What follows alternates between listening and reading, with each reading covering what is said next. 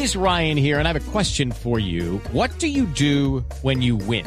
Like, are you a fist pumper? A woohooer, a hand clapper, a high fiver. I kind of like the high five, but if you want to hone in on those winning moves, check out Chumba Casino. At ChumbaCasino.com, choose from hundreds of social casino style games for your chance to redeem serious cash prizes. There are new game releases weekly, plus free daily bonuses. So don't wait. Start having the most fun ever at ChumbaCasino.com. No purchase necessary. BGW. Void were prohibited by law. See terms and conditions. 18 plus. En Blue Radio y BlueRadio.com, porque la verdad es de todos.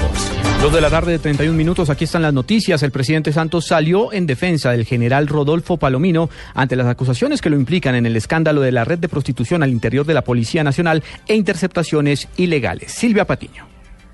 A pesar de haberle aceptado la renuncia esta mañana, el presidente Santos hace pocos minutos salió nuevamente en defensa del general Rodolfo Palomino, señalado dentro de un escándalo sexual al interior de la Policía Nacional. Yo espero que rápidamente las entidades están investigando den su, su resultado que no se puede señalar a un general y acusarlo de ciertas cosas que eh, él sostiene, tiene con mucha convicción que no, nada tuvo que ver con lo que lo están acusando. Palomino se apartó del cargo luego de que la Procuraduría anunciara ayer una investigación en su contra por irregularidades relacionadas con incremento patrimonial injustificado, seguimiento a periodistas y la red de prostitución homosexual conocida como la Comunidad del Anillo. Silvia Patiño, Blue Radio.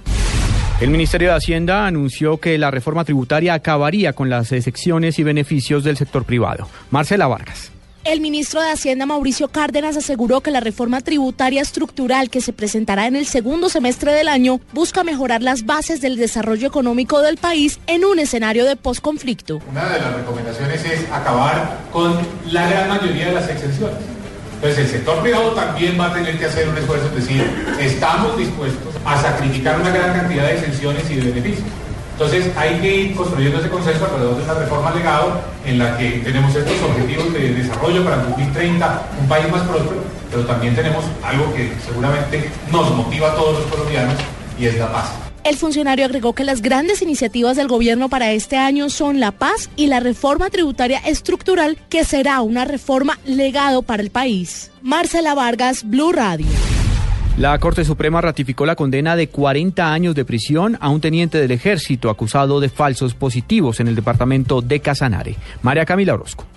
La Sala Penal de la Corte Suprema de Justicia dejó en firme la condena de 40 años en contra del teniente retirado Samir Casallas por su presunta responsabilidad en los llamados falsos positivos de tres jóvenes en hechos registrados el 6 de abril de 2007 en la vereda Las Tapias, municipio de Ato Corozal, en el departamento de Casanare. El teniente retirado había presentado un recurso de casación que fue rechazado por el alto tribunal y con el que se buscaba anular el fallo que lo sentenció por los delitos de homicidio en persona protegida, concierto para delinquir, secuestro simple y tortura en persona protegida. El alto tribunal estimó que la defensa del teniente retirado no pudo demostrar la violación al debido proceso y fallas en el análisis de las pruebas por parte del juzgado en primera y segunda instancia. María Camila Orozco, Blue Radio. Se agrava la crisis de agua potable en Cali. El horario de racionamiento en la ciudad se extendió a más zonas de la capital del Valle del Cauca. Estefanía Hoyos.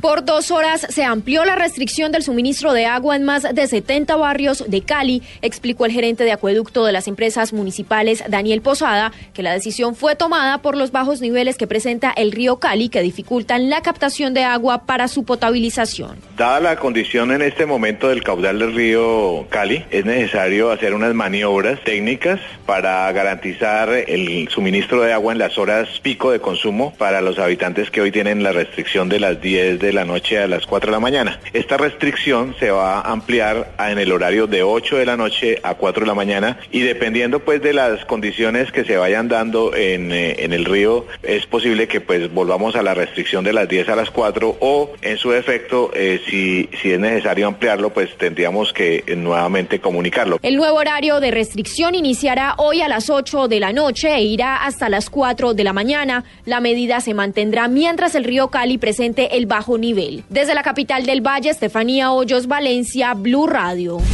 En información internacional, seis muertos deja un incendio provocado por habitantes de la ciudad boliviana del Alto que protestaban contra la alcaldesa de la localidad. Oscar Murcia. Al menos seis personas murieron asfixiadas hoy y 30 resultaron heridas en un incendio en la alcaldía de la ciudad de El Alto, la segunda más poblada de Bolivia, que fue provocado por una turba durante una protesta de padres de familia contra la alcaldesa, la opositora Soledad Chapetón. La información fue confirmada por el director del Servicio Departamental de Salud de La Paz, Freddy Valle, y del jefe del Hospital Boliviano Holandés, Gonzalo Fernández. Diez de las personas que resultaron heridas durante el suceso reciben atención médica en ese hospital. La manifestación fue convocada por un grupo de padres de familia que reclamaban mayor atención y presupuesto para las escuelas de El Alto pero luego la protesta derivó en actos vandálicos. Una turba rebasó a los guardias municipales que custodiaban el edificio e ingresó por la fuerza para saquearlo y quemarlo. Según el reporte de medios locales, los funcionarios que estaban dentro de la alcaldía tuvieron que romper vidrios para evitar la asfixia e incluso algunos escaparon por las ventanas. Oscar Murcia López, Blue Radio. Y ahora en Blue Radio, la información de Bogotá y la región. En noticias locales, el Instituto Colombiano de Bienestar Familiar valora a esta hora a las hermanas del menor de edad que falleció en la capital del país por desnutrición. David Gallego.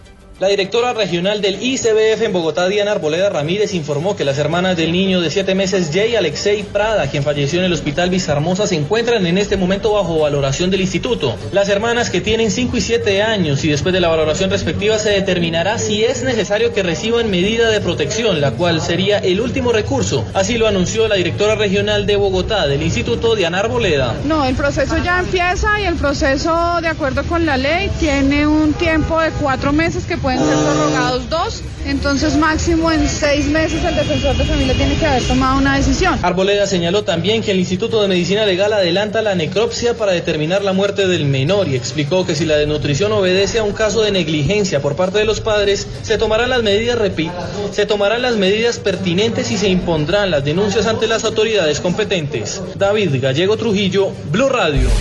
El distrito anunció que desplegará un pie de fuerza de policías por la ciudad para buscar combatir los delitos de alto impacto y mejorar la seguridad. Iván Aldana. De acuerdo con el secretario de Gobierno de la Alcaldía de Bogotá, Miguel Uribe, la prioridad del alcalde Peñalosa será que no haya ninguna zona donde no pueda entrar la policía y que lo que se busca es más seguridad para toda la ciudadanía. El funcionario agregó que la idea es intensificar los patrullajes en esos lugares complicados donde van a pasar de 30 minutos diarios a 100 minutos de patrullajes policiales, medida que ha sido aprobada ampliamente en la ciudad de Medellín y que espera tenga buenos frutos en la capital del país. Frente a la intervención que harán en la denominada calle del Bronx, el secretario de Gobierno dijo que el alcalde está trabajando trabajando en un plan de acción de intervención con la policía y las demás agencias correspondientes. Iván Aldana, Blue Radio. Ampliación de estas y otras informaciones en blueradio.com. Continúen con Blog Deportivo.